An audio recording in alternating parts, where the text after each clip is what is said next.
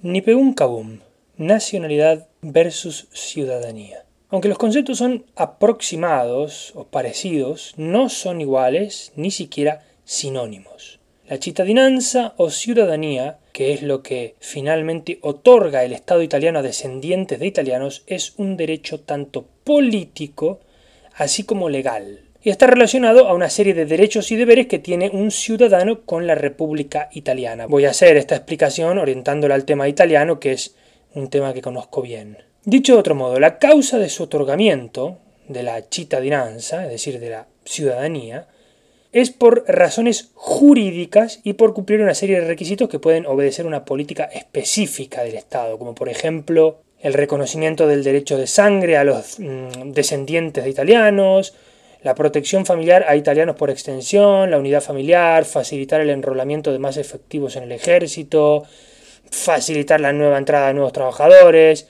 o, empresarios o inversionistas que, teniendo vínculos de sangre, puedan adquirir la ciudadanía y así colaborar con el mejoramiento de la economía italiana.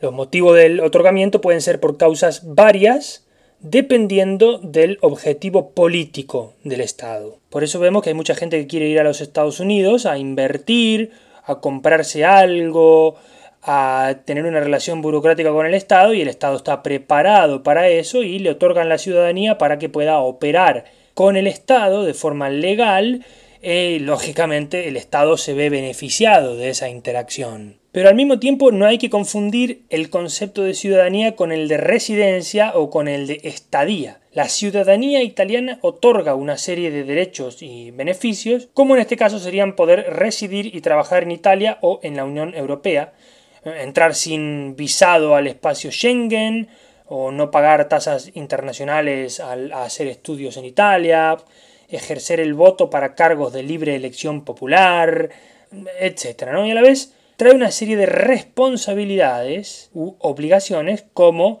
ser llamado al servicio militar en caso de un conflicto bélico grave, prestar ayuda a la nación en caso de emergencia, el deber de ejercer el sufragio, etc. Ciertamente, también se puede ser nacional y ciudadano simultáneamente. Por eso ahora les voy a explicar qué es la nacionalidad. La nacionalidad es un concepto de tipo cultural aunque según la legislación de cada país hay veces que puede significar la misma cosa que la ciudadanía, por lo general la nacionalidad obedece a un vínculo más mm, espiritual de identificación, más a sentirse parte de un pueblo con unas costumbres específicas, una lengua, una religión, etc. También se considera a un nacional al que ha nacido en un territorio determinado por el ius soli o derecho de suelo. ¿no?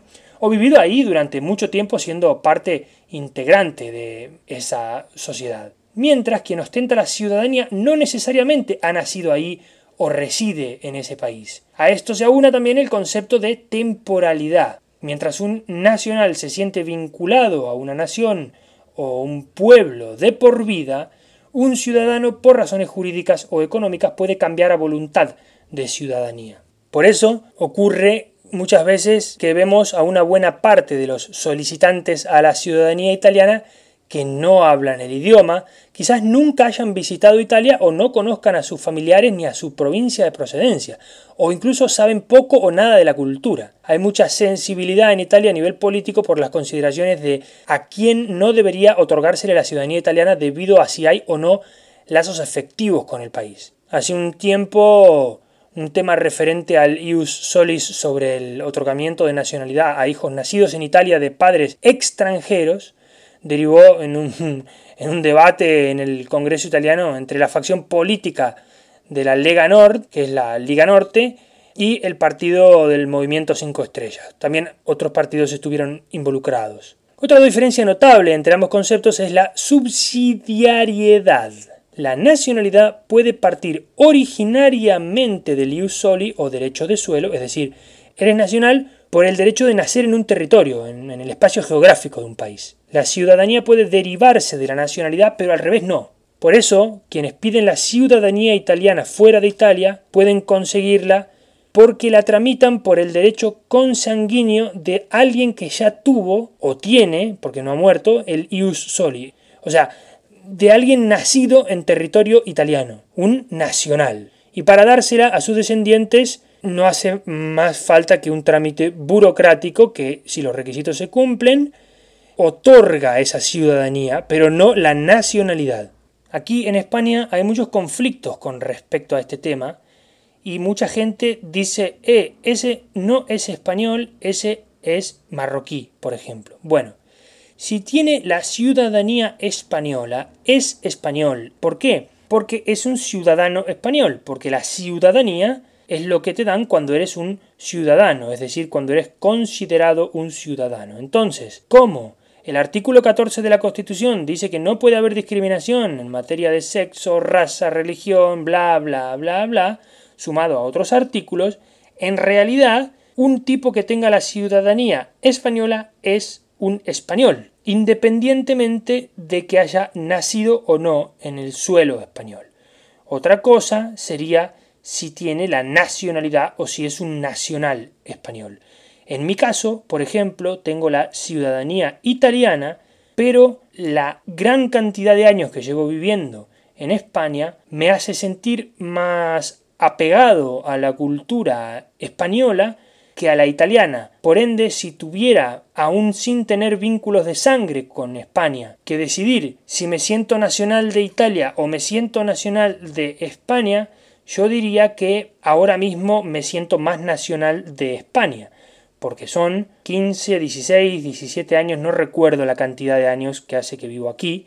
Entonces, el apego a la cultura, el conocimiento de la geografía, de la historia, del idioma, los años vividos aquí, los amigos generados, todo eso hace que en el caso de España mm, me otorgue el derecho de pedir la nacionalidad. No lo voy a hacer por una cuestión de, no hacer trámites y porque ahora mismo no tengo ninguna ventaja siendo español por sobre ser italiano. En realidad, incluso a largo plazo la ciudadanía italiana me da mayores ventajas jubilatorias, por ejemplo, y otras cosas frente al sistema, aunque por supuesto siempre es mucho mejor tener que hacer trámites en tu idioma nativo y no tener que ir a consulados o viceconsulados o llegado el caso embajadas cuando tienes un problema, porque al vivir aquí, si tuviera la ciudadanía española, las cosas serían más fácil.